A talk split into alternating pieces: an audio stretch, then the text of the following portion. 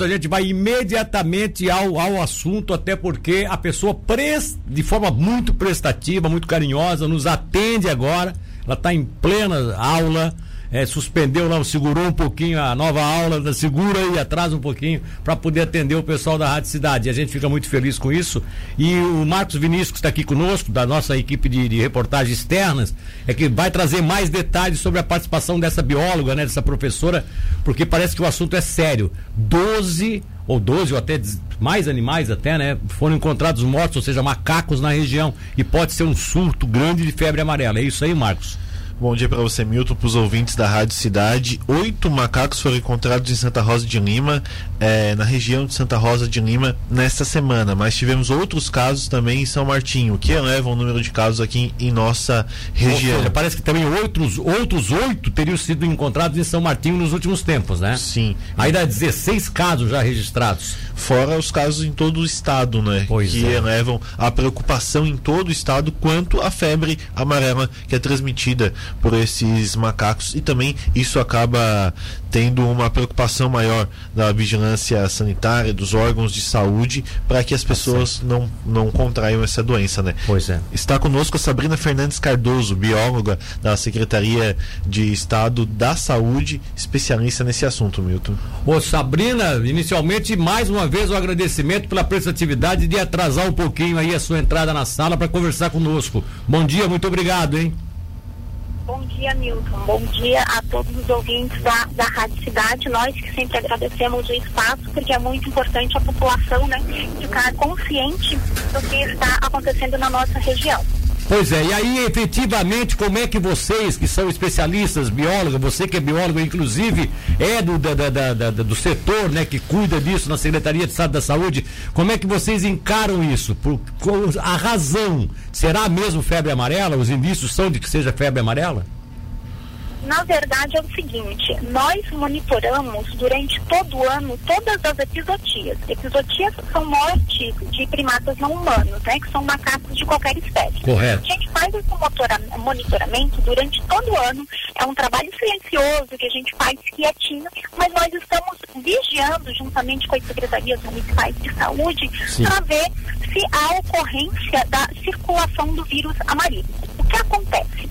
A situação está atípica porque no, desde os últimos dias da, da semana passada Sim. até o momento, nós tivemos muitas episodias.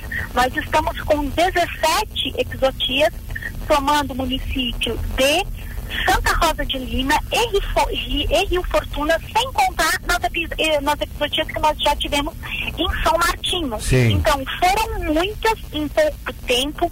Os animais, é, aparentemente, eles não tinham sinais de fratura, de atropelamento, causas que normalmente são motivo do, do óbito nesses animais, normalmente quando a gente vai fazer a investigação, só que estes, aparentemente, é, eles não tinham fratura alguma, não, não foram atropelados, alguns deles, eles estavam com as vísceras bastante ictéricas, né, amarelas, que é um sinal da, da febre amarela, sim, então sim. nós estamos muito cautelosos e receosos em virtude disso, porque é uma mortalidade considerável num pouco espaço de tempo. Então, assim, caso não seja febre amarela, esses animais estão morrendo por algum outro motivo, algum outro vírus, alguma outra doença que esteja, né, acometendo eles dentro das, das matas. Mas é, nós investigamos todas e a nossa cautela, o pessoal das equipes municipais da vigilância epidemiológica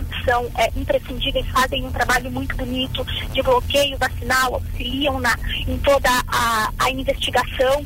Então nós estamos aí trabalhando para evitar que casos humanos de febre amarela aconteçam, porque este é o nosso a nossa tarefa principal, né? Agir de maneira célere, rápida, para evitar que os humanos contraiam essa doença que é letal. Febre amarela também mata. Agora, é claro, esse trabalho é feito até para prevenção da, da, da, dos humanos, né? E por isso que existe a sua, a sua divisão. Agora, a questão da animal mesmo, quer dizer, se não for a febre amarela, é, isso aí tem a equipe especializada nesta área do meio ambiente que está acompanhando vocês para fazer esse, esse atendimento dos animais, para ver o que está acontecendo com esses animais? É assim, a Secretaria do Estado da Saúde, ela cuida da saúde humana. Exato, então, exato. É, a zoonoses é o setor que trata das doenças que são transmitidas para os seres humanos através de animais. Hum. Então, o que, que nós investigamos? Nós investigamos as doenças que podem ser transmitidas para os humanos, que no caso seria a febre amarela e também a presença, a circulação do vírus rábico também é pesquisada, né? Porque a Sim. gente tem sinalização também da presença do vírus do contra o do vírus da raiva na, na região, né? Há dois anos atrás nós tivemos um óbito por raiva humana aqui na região. Exato. Então a gente também investiga a questão da, da raiva, raiva e febre amarela. Perfeito. Sabrina, como se dá o contato do vírus com a pessoa, o humano no caso, né? Se ele tem um contato com o macaco, se ele está próximo ao macaco que acabou falecendo de febre amarela, se for confirmado isso, como é que se dá o contágio da doença? A- o contágio acontece da seguinte forma: os casos que nós temos de febre amarela no país são os casos de febre amarela silvestre. O que é isso? É, são aqueles casos, o vírus ele está no meio do mato, ele está no ambiente silvestre, ele é transmitido através de mosquitos silvestres para os macacos. Que no ambiente silvestre, é, o, o mosquito precisa se alime- alimentar, né? A fêmea ela precisa de sangue, de sangue.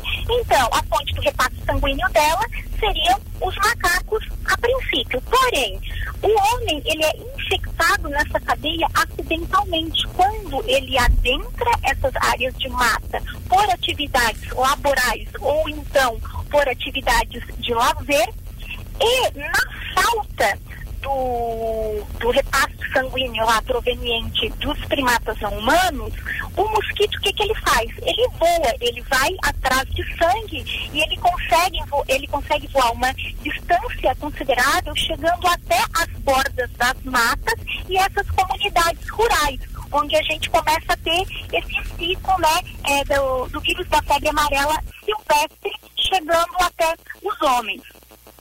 Agora, Sabrina, pra- pra gente até encaminhar aqui a entrevista pro final, você tem um compromisso aí, tá ali, abriu mão desse, de voltar à sala para nos atender e a gente fica mais uma vez agradecido. Mas assim, é, vocês têm uma, terão uma posição quando?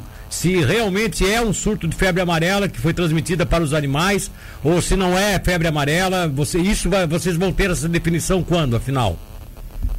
Sim, é o seguinte, ah, tem três semanas a Secretaria de Estado da Saúde identificou a circulação do vírus da febre amarela na Serra Catarinense. Sim. Por isso que nós estamos muito mais temerosos. Então, as nossas coletas a gente sempre faz em duplicata. Uma vai para o nosso laboratório de saúde pública, o LACEN, e essa análise deve sair em torno de 25 dias. E a outra, ela vai para a Fundação Oswaldo Cruz, a Fiocruz. Daí essa análise já demora um pouquinho mais, porque a Fiocruz ela atende a demanda do país inteiro, né? Então deve sair depois de 30 dias. Só que às vezes as pessoas me questionam, ah, Sabrina, mas é tanto tempo para diagnóstico, né? Realmente é demorado. Mas o importante é o seguinte, nós não esperamos o diagnóstico se é febre amarela ou não para tomarmos as providências cabíveis. Desde o momento da ocorrência da, da episotia, a gente já trata, a gente já trabalha como se fosse um caso positivo de Tá febre certo. amarela. E aí tem a prevenção, seria o que? Vacina para os humanos? prevenção seria a vacina. Existe na, no Sistema Único de Saúde a vacina contra a febre amarela, ela é gratuita. Todo o território catarinense é área com recomendação de vacinação, então é importante que toda a população eh, tenha essa vacina, porque o vírus está circulando em Santa Catarina, já está aqui na, na região da nossa Serra Catarinense e nós acreditamos que ele já chegou na nossa eh, região da, da Amurel. Bom, eu, eu, eu, Milton Alves, te agradeço e o Marcos Vinícius quer te fazer uma última pergunta aqui para a gente fechar essa entrevista. Rapidinho, Sabrina. Na, as pessoas afetadas dessas áreas que os, que os macacos foram encontrados, se sentirem quais sintomas devem procurar as autoridades de saúde? Bom, os sintomas da febre amarela, febre alta, calafrio, mialgia, que são as dores no corpo, artralgia, cefaleia, enjoo, vômito. No aparecimento desses sintomas, a pessoa não estando vacinada contra a febre amarela, é muito importante que ela vá até a, a unidade de, de saúde. Ah, e é importante também salientar, só aproveitando o gancho, que as equipes das vigilâncias epidemiológicas dos municípios afetados estão fazendo a busca ativa de casa em casa, num bloqueio vacinal.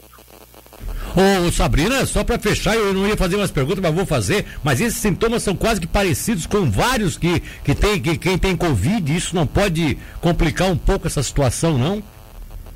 Sim, complica bastante. É, os sintomas da, da, febre amarela são parecidos com os sintomas da dengue, que é parecido com os sintomas do Covid e dentre várias outras é, doenças, né?